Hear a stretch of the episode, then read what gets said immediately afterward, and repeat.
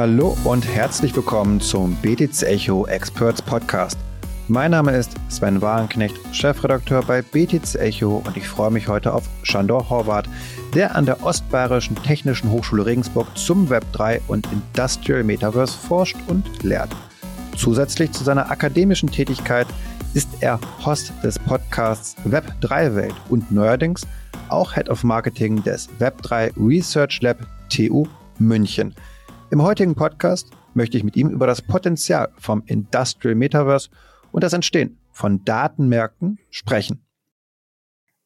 Ja, hallo Shandor, sei gegrüßt. Wir haben heute verschiedene Themen, über die wir sprechen wollen und starten möchte ich mit dir aber zum Thema Industrial Metaverse. Für mich noch relativ neu, noch nicht so wirklich was dazu gehört und da würde ich dich jetzt einmal bitten, erzähl uns mal, worum geht es da und was machst du da an der Hochschule? Ja, sehr gerne. Den Begriff Industrial Metaverse habe ich auch erst vor einem Jahr gehört und zwar durch den Bitkom. Hier an der Stelle Dr. Sebastian Klöß auch nochmal sehr gerne zum Grüßen, der Head of Metaverse ist oder in dem Fall auch Industrial Metaverse beim Hauptverband oder wahrscheinlich dem größten Verband Europas im Bereich von ähm, IKT, also Informations- und Kommunikationstechnologie. Und da war eigentlich genannt worden, dass Metaverse viel, viel mehr sein wird als das, was wir von der Firma Meta her kennen oder das, was vielleicht die Centraland oder Sandbox gezeigt haben, sondern dass es wirklich auch einen eine tatsächliche wirtschaftliche, industrielle Adaption haben wird. Heißt also, wenn wir den digitalen Zwilling von Prozessen in zum Beispiel Fabrikanlagen bei der Automobilindustrie oder bei uns speziell auch in Bauwesen definieren wollen, dann ist aus meiner Perspektive, wenn ich jetzt das Bau- und Immobilienwesen noch dazu nehme, eine weitere Perspektive, dass das Metaverse eigentlich eine Datenschicht, eine virtuelle Schicht sein sollte, die aber georeferenziert den Zwilling einer Liegenschaft, eines Gebäudes, einer Anlage oder einer Fabrikhalle vor Ort repräsentiert. Das ist für mich eine sinnvolle Ergänzung eines virtuellen Raumes, ja, eigentlich das Internet nochmal weitergedacht, nämlich als begehbarer Ort, aber natürlich nicht in einer fiktiven Umgebung, sondern tatsächlich georeferenziert vor Ort. Okay, also keine Fantasiewelten wie bei Decentraland, wo lustige bunte Avatare rumrennen, sondern es geht wirklich darum, die Welt so darzustellen, wie sie ist. Und das kann man dann ja für Fabrikhallen, hast du gerade schon gesagt, aber eben auch Städteplanung hattest du mir mal erzählt oder Immobilienbereich auch spannend nutzen. Kannst du da vielleicht noch mal ein bisschen mehr ausführen? Wie ich mir das in der Praxis noch ein bisschen besser vorstellen kann, dass das für mich jetzt oder für das Unternehmen einen Mehrwert bietet. Ja, ich kann mal dort anfangen, dass ich getrieben bin von dem Gedanken, dass Daten oder die, die, die virtuelle Welt, die digitale, dreidimensionale Welt, die ich, übrigens von der Ausbildung her bin ich Architekt, also nicht Softwarearchitekt, sondern tatsächlich Häuserarchitekt, und was ich jetzt auch die letzten 15 bis 20 Jahre gemacht habe, ist, dass man, bevor man rausgeht auf die Baustelle, plant man alles vom Computer aus. Also plant man in 3D am Computer, um möglichst alle Eventualitäten schon mal dargestellt zu haben. Das sollte natürlich auch bei allen Produktionsanlagen der Fall sein. Also ob das jetzt CAD oder CAM ist, sollte man wissen, bevor man etwas baut, alle relevanten Details, die draußen dann tatsächlich auch passieren können und äh, die Verschneidung von verschiedenen Stakeholdern. Jetzt ist es so, dass das natürlich jetzt nicht nur auf Gebäude, also Häuser in dem Sinne beschränkt ist, sondern auch Infrastrukturprojekte. Also wenn wir in den Tiefbau gehen, auch Tunnelbau, da ist jetzt momentan ein Riesenproblem in München bei uns. Wir haben nämlich den Ausbau der zweiten Stammstrecke in München also S-Bahn-Stammstrecke und da explodieren jetzt momentan die Kosten. Ich glaube, das kennen alle so ein bisschen aus den Nachrichten, dass ähm, die Kalkulation bei Großbauprojekten einfach immens explodieren und natürlich auch äh, der Bauzeitenplan nicht eingehalten wird. Also oft ist es so, es gibt Verdoppelungen, Verdreifachungen, für teilweise Verzehnfachungen. In Hamburg war zum Beispiel so, die Elbphilharmonie.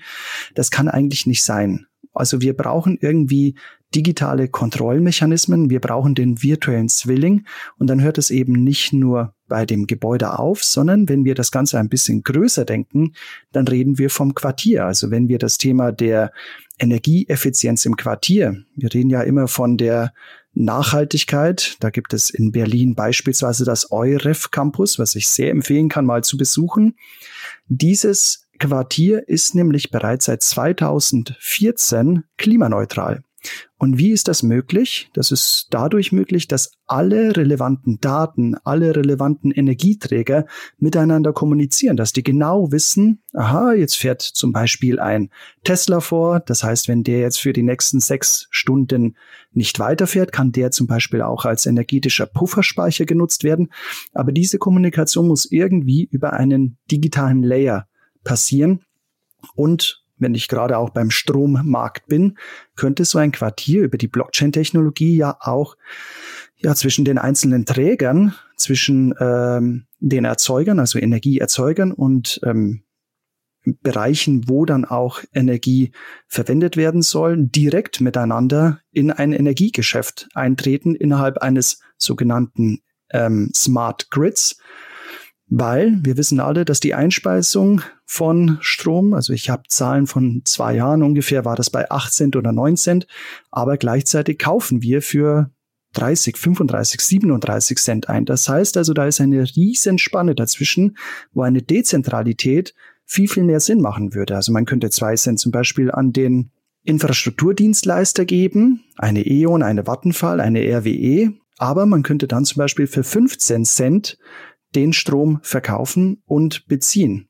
Und da wären wir allen geholfen, weil wenn wir sagen, wir gehen von den großen Energieerzeugern weg, also Kernkraft, dann müssen wir dezentrale Systeme aufstellen. Und das wird letztendlich ein Element dieser bebauten Umgebung sein. Also nochmal, Immobilien, nicht nur, nicht, nicht nur die Häuser, sondern tatsächlich die gesamte bebaute Umgebung und alle Schnittstellen hinsichtlich Mobilität und der Nutzer von den den Bürgern letztendlich, die auch in okay, dieser das war jetzt eine sind. Ganze, ganze Menge auf jeden Fall Input. Äh, super spannend. Ich nehme auf jeden Fall mit. Industrial Metaverse hilft uns dabei, teure Fehler beim Bauen erstmal zu vermeiden. Ne, du hast gerade schon die Elbphilharmonie genannt. Äh, mir fällt da, ich bin ja in Berlin. Äh, da fällt mir der BER-Flughafen ein, an dem ich öfter bin. War ja auch nicht ganz so günstig, das Projekt. Also ein bisschen teurer geworden als geplant. Und ich glaube, da gibt es ja viele Schlagzeilen, die wir alle kennen. Und natürlich dann aber auch noch effizienter zu werden, wenn es in Richtung Vernetzung geht und Komplexitäten abzubilden. Ähm, jetzt frage ich mich gerade noch so ein bisschen, hört sich total toll an, diese digitalen Zwillinge zu bauen. Aber am Ende des Tages geht das doch nur, wenn ich die Daten habe. Also es ist ja schön und gut, das jetzt Industrial Metaverse zu nennen. Nur wie komme ich jetzt an die Daten, dass ich eben ein Modell habe, was auch wirklich der Realität entspricht und ich sagen kann, wenn ich jetzt einen Flughafen baue oder eine Philharmonie, was auch immer, das hilft mir jetzt wirklich dabei. Genau, das ist absolut die Voraussetzung, dass in der Planungsphase die Daten erzeugt werden. Normalerweise ist es, es gibt einen Begriff hierfür, das ist BIM, Building Information Modeling. Den Begriff gibt es mittlerweile seit 40 Jahren. Wir mühen uns ab, besonders in Deutschland, das dann auch auf die Straße zu bringen. Es gibt ein Problem, es ist nicht Teil der Vergütung, also nicht in dem Maße, wie es eigentlich sein sollte. Da gibt es aber noch viele andere systemische Fehler ähm, zum Beispiel im Vergabesystem und natürlich auch im Vergleich zur Automobilindustrie wäre es ja eigentlich so, wenn ich als Zulieferer, auch als Datenzulieferer Informationen an eine BMW, eine Mercedes, einen Volkswagen bringen möchte, dann orientiert sich alles drum herum, ähm, was das Werk, was, was der OEM eigentlich haben möchte. Beim Bau ist es so, dass diese Stakeholder und die, die das Ganze ausführen, immer wieder neu gemischt werden. Und wir reden teilweise bei Großprojekten von 40, 50 verschiedenen Stakeholdern. Und wir müssen irgendwie eine gemeinsame Sprache finden, A, für den Datenaustausch, aber B, vor allem für das Thema der Vergütung. Also die, das Thema der Incentivierung von Datenbeständen ist eigentlich für mich der große Treiber, warum ich sage, wir müssen hier dezentrale Lösungen bieten, und letztendlich aus meiner Perspektive auch automatisierte Vertragssysteme, Daten, Handelssysteme aufstellen, die diesen digitalen Zwilling repräsentieren. Und zwar entlang der gesamten Wertschöpfungskette, entlang des gesamten Lebenszyklus. Also nicht nur von der Planung her, wenn ich etwas auf der grünen Wiese baue, sondern wenn ich es auch herstelle, wenn ich es betreibe und wenn ich es nach 40 Jahren vielleicht revitalisieren oder rückbauen da leitest möchte. du gerade schon ganz schön so den Bereich der Blockchain ein, auf den ich zu sprechen kommen möchte, denn bislang dafür braucht man für einen digitalen Zwilling, für Industrial Metaverse erstmal keine Blockchain. Es ist ja eine virtuelle Darstellung vor allem. Und das wäre jetzt meine Frage gewesen, die sich gerade so ein bisschen durch dich, durch deine Argumentation, sage ich jetzt mal, auftut, nämlich diese Daten auch handelbar vielleicht zu machen, vielleicht auch Incentivierung hinzubekommen. Und da würde ich gerne noch ein bisschen genauer jetzt einsteigen. Also inwiefern können jetzt solche Datenmärkte ja dadurch entstehen, mit Hilfe der Blockchain? Das ist eigentlich der Wunsch auch meines Forschungsbereichs zu sagen, wir verwenden, also ich orientiere mich natürlich auch an Gaia X und da muss man jetzt sagen, Gaia X hat sich zu Web3-Technologien oder äh, Blockchain-Technologien committed. Das heißt also, die haben gemerkt, okay, wir reden irgendwo von der Datensouveränität. Wir müssen das aber auch irgendwie so sichern, dass die Datenemittenten auch die sind, die Profiteure dieser dieser, dieser Datenaufbereitung sind. Momentan haben wir, ich kann jetzt für meine Branche, für die Bau- und Immobilienbranche sprechen, wir haben ein riesengroßes Risiko, dass durch die Nutzung von Cloud-Diensten, natürlich brauchen wir diese Cloud-Dienste, um quasi das, was in der Planung passiert und das, was draußen auf der Baustelle passiert oder im Betriebsprozess, inklusive dieser Verschaltung, die ich vorhin schon gesagt habe, wenn zum Beispiel das Mobilitätskonzept einer Stadt noch integriert werden sollte, da brauchen wir natürlich Cloud-Dienstleister. Das Problem bei unserer Branche ist jedoch, dass die Abwanderung von diesen Datenstämmen, wenn man die auch aufbereitet hat, da geht es um Kalkulationsdaten, da geht es um Bauzeitenpläne, also nicht nur das 3D-Modell, sondern tatsächlich auch alle relevanten Parametrik, die dann hyperlokal sagen kann, was habe ich denn da für Geschäftsmäßigkeiten und dieses besondere Wissen dann bei irgendwelchen ja, US-amerikanischen Servern dann zu wissen, die dann daraus wiederum ja, irgendwelche datengetriebenen Geschäftsmodelle erzeugen können, halte ich schon für fragwürdig. Vor allem auch ein großes Risiko, wenn wir wenig digitalisiert sind, dass letztendlich durch solche großen Plattformen vielleicht wir einfach nur noch Dienstleister und Ausführer sind für vielleicht ein neues, weiß ich nicht, Airbnb, Uber. Es wird wahrscheinlich neue Protagonisten, neue Player auf dem Markt geben, die durch diese Vorherrschaft über die Datenstämme dann auch den Markt letztendlich bestimmen können. Da müssen wir ganz, ganz vorsichtig sein, sonst geben wir unsere, ja, unsere Wirtschaftskraft an Dritte ab, an irgendwelche ausländischen große mhm. Tech-Unternehmen. Okay, das heißt aber auch für diejenigen, die in der Lage sind, Daten zu sammeln, diverse Unternehmen sind das vielleicht, die diese Daten haben, zu sagen, ich lasse sie nicht auf der Cloud, ich, ich behalte die selbst, sozusagen diese Wertschöpfung behalte ich und kann dann entscheiden, wann ich sie auch weiterverkaufe. Vielleicht, wenn ein berechtigtes Interesse besteht von einem Projektplaner zum Beispiel für ein Immobilienprojekt, der diese Daten braucht, dass ich damit halt Märkte schaffe, auch Vermögen schaffe, wie ein Asset, wie eine Aktie theoretisch auch oder eine Anleihe oder eine Kryptowährung oder Gold oder was auch immer zu sagen. Ich habe halt diesen Datenschatz hier und der hat einen Wert, den man vielleicht beziffern kann durch eine gewisse Nachfrage, was ja auch an sich theoretisch ein neues Geschäftsmodell ist, ein neues Investmentmodell. So ist es. Aber jetzt ist natürlich die Frage, wir haben es momentan so, dass die meisten Unternehmen letztendlich ihre Daten in großen Silos halten. Also entweder bei eigenen Servern oder mittlerweile diese Silos dahingehend aufbrechen, dass sie zumindest diese Cloud-Dienste für die Interoperabilität mit den, mit den Partnern ähm, ermöglichen.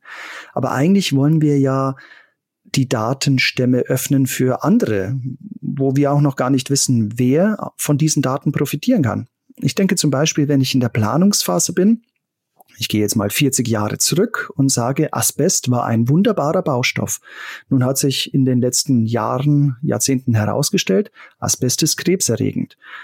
Jetzt habe ich natürlich als Projektentwickler das Risiko, wenn ich nicht genau weiß, ein Riesengebäude zum Beispiel, ein Bürogebäude, sage ich mal, welche Risiken sind denn hier tatsächlich in meiner Immobilie? Weil wenn ich zum Beispiel Asbest abreißen wollen würde, dann kostet es gleich mal das hundertfache, das 500-fache von dem pro Quadratmeter, was eine ganz normale Wand kosten würde.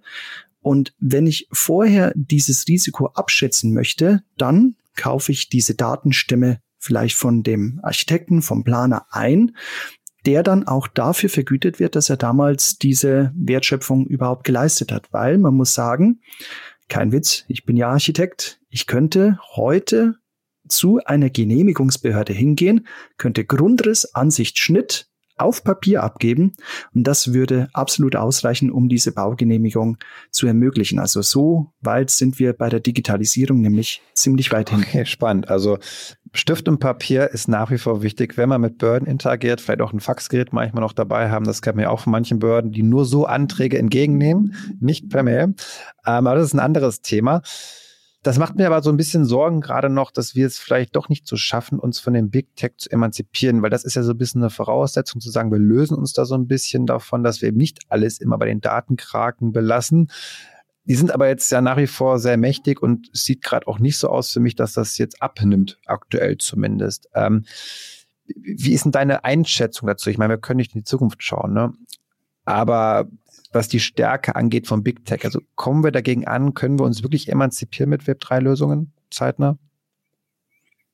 Also ich hoffe es auf jeden Fall, wenn ich jetzt anschaue Pontus X, was aus diesem Gaia X-Universum entstanden ist. Ähm, ich hatte tolle Gespräche mit Delta DAO, die jetzt genau auf diesem Ocean-Protokoll aufsetzen. Heißt also, dass über die Web3-Technologie des Ocean Protocols, also EVM-kompatibel, diese Datenmarktplätze als, ähm, als Framework angeboten werden. Also dass man auch selber diese ähm, diese branchenspezifische Datenmarktplätze erstellen kann.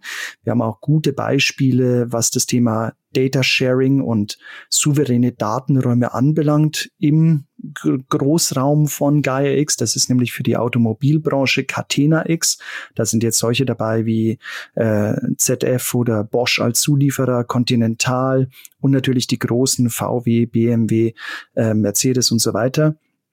Und ich, ich glaube sogar die Franzosen auch. Also es ist ja ein europäisches Projekt und da sind wir auch schon. Wir brauchen irgendwie eine europäische Souveränität. Das ist sowohl beim Thema Data Sharing als auch natürlich beim Thema KI. Also wir haben jetzt momentan die EU-KI-Verordnung, die jetzt auch debattiert wird in ja, in den einzelnen Regierungen bei uns im Bundestag beispielsweise, wie wir denn mit solchen Lösungen, mit solchen Dienstleistungen dann künftig umgehen wollen. Also gerade auch zum Thema Datenschutz ähm, betrifft natürlich bei DSGVO vor allem ja, personenbezogene Daten, aber wir müssen ja auch für die, für die Wirtschaft, für die Unternehmen irgendwelche Möglichkeiten schaffen, die Sicherheit dieses Datenteils zu ermöglichen, und da haben wir zum Beispiel, also in Bayern, ähm, haben sich die ja, mehrere Unternehmen, Großunternehmen wie Max Bögel, Bauer Spezialtiefbau, auch einige andere Konzerne zusammengeschlossen, zusammen mit dem Bayerischen Bauindustrieverband. Das ist der Hauptvertreter.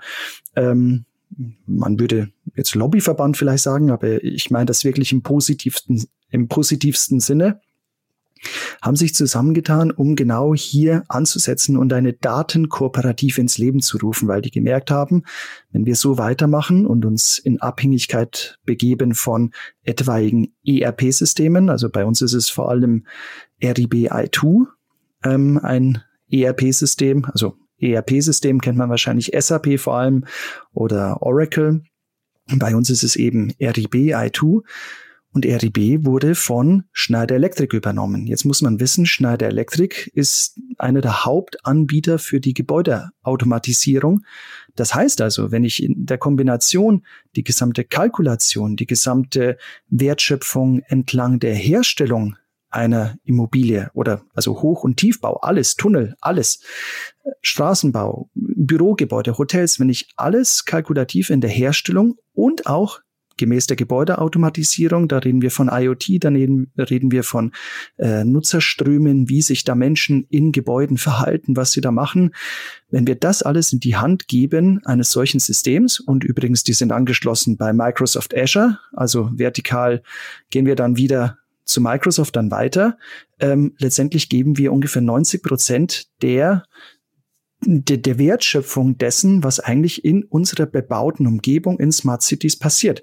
Und da muss ich dann schon überlegen, habe ich jetzt hier ein ja, Kartellrechtsverstöße, das wird wahrscheinlich aufgrund des Volumens her nicht so sein, aber letztendlich ist es schon so, dass irgendwelche anderen Player unser ganzes unseren ganzen Marktmechanismus und vielleicht auch unser Verhalten dann monitoren können, bestimmen können oder vielleicht, wir kennen es vom Microtargeting für politische Themen, noch aus Zeiten von, von Trump. Aber, aber es kann ja viel, viel weitergehen und da müssen wir, glaube ich, sehr, sehr aware sein und neue Lösungen eigentlich für die gesamte Datenwertschöpfung. Okay, also ich sehe, es gibt sehr gute Argumente auf jeden Fall äh, das nicht immer nur den Konzernen zu überlassen oder den Big Tech zu überlassen. Es gibt viele Player, die sich da auch gerade vernetzen, was du gerade gesagt hast. Also da waren ja ein paar Namen auf jeden Fall dabei, wo ich hoffe, dass dann einfach, ja, es funktioniert am Ende, dass dadurch bessere Plattformlösungen zustande kommen, ähm, als durch eben bestehende Big Techs. Du bist aber ja auch um da vielleicht den Bogen zu spannen, an der TU München allerdings aktiv als Head of Marketing im weitesten Sinne für den Web3 Research Lab. Und der ist neu. Jetzt erzähl mal so ein bisschen, was habt ihr da vor? Wie wollt ihr euch von anderen, ja, akademischen oder Research Hubs, sage ich jetzt mal, unterscheiden? Genau, wenn man Research Hub hört oder Research Lab, dann denkt man an ein Digitallabor, vielleicht an RWTH Aachen Reallabor, also Blockchain Reallabor oder Fraunhofer Blockchain Lab gibt's ja auch in Bayreuth oder natürlich auch Philipp Sandner ähm, in, in Frankfurt sitzend, also vielleicht renommierteste Adresse beim Thema Finance und Krypto, also das Frankfurt School Blockchain Center. Aber wir von der Technischen Universität München, weil man muss sagen, jetzt vielleicht an der, nicht im Schatten, um Gottes Willen, sondern eigentlich neben der ETH Zürich. Wir konkurrieren immer, auch zu meiner Zeit. Ich komme von der TU München, als ich 2005 mein äh, Ingenieursstudium begonnen habe. Da war auch schon die ETH so als die große Konkurrenz im europäischen Raum da.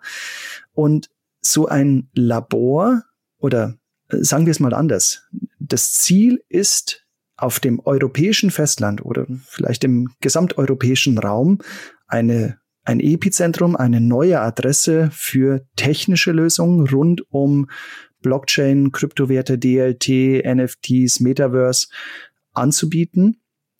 Und dazu werden wir alle Fachdisziplinen, also überfakultär, interdisziplinär, alles, was irgendwie mit Blockchain im weitesten Sinne zu tun hat, werden wir zusammentragen, eben in diesem, ja, in dieser Institution.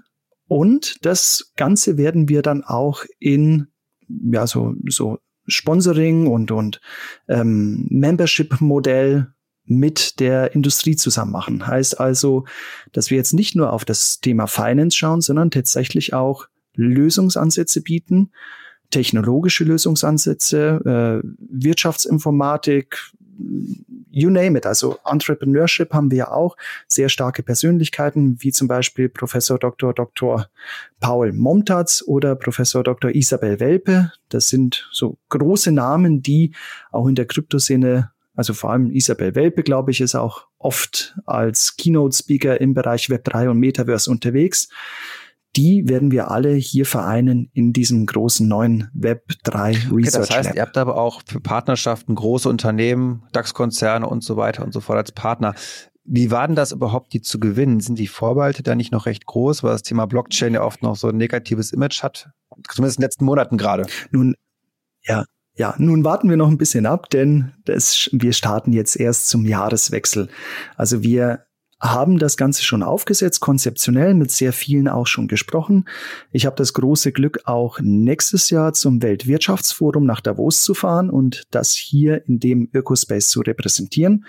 Und wir starten erst im ich würde mal realistischerweise sagen, im Januar, also zum Jahreswechsel, wollen wir das Ganze dann auf die Beine stellen und hoffen, dass wir dann die ersten Partnerschaften dann auch im Frühjahr und zum Jahresabschluss doch eine gehörige Menge, vielleicht auch im Zuge des Bullenmarktes dann noch mehr die, äh, die Unternehmen gewinnen können. Aber wobei unser Approach ist natürlich auch zu sagen, wir haben eine, unabhängig von irgendwelchen ähm, Schwankungen, haben wir eine Beständigkeit, sind wir als Institution, als akademisches Uhrwerk da immer zur Stelle und können natürlich auch ja, neue Talente fördern und dann den Unternehmen zuführen, weil wir haben Sie auch. wollen dann auch Wir haben auch. Entschuldigung, ich wollte nicht dazwischen ja, reden. Ähm, ihr wollt auch noch dann bestimmt Events machen. Gibt es da schon was in Planung? An Meetups oder sonstigen Sachen? Es wird auf jeden Fall Meetups geben, aber genauere Planung haben wir noch nicht. Das wird dann zum Jahreswechsel präsentiert. Aber was wir fördern wollen, ist natürlich auch das Talents-Programm. Also auch den Unternehmen dann die Möglichkeit geben, sich selber zu präsentieren, neue ja, Fachkräfte zu gewinnen, die sich dann wirklich auch, auch technisch hochgradig auskennen. Also hier wirklich die Elite-Schmiede für Web3-Technologie an den Mann zu ja, bringen. gut. Shandor, das war sehr, sehr viel Input. Vielen Dank schon mal dafür und ich wünsche dir auf jeden Fall viel Erfolg bei den ganzen, ja auch akademischen Projekten auf jeden Fall, denn ich glaube, da brauchen wir noch mehr von der Seite, dass da noch mehr ja, Förderung und Forschung passiert. Gerade natürlich auch in der Ausbildung neuer, ja, junger Menschen, die sich eben diesem Thema öffnen wollen. Und ähm, daher, ja, toi, toi, toi. Und ich hoffe, auch ihr, liebe Hörerinnen und Hörer, konntet die ein oder andere spannende Information aus dem Podcast mitnehmen. Und wenn das der Fall gewesen sein sollte, dann werden wir uns natürlich auch sehr darüber freuen, wenn ihr uns eine Bewertung bei Apple Podcasts, Spotify und Co. hinterlasst. In diesem Sinne, macht es gut und bis zum nächsten Mal.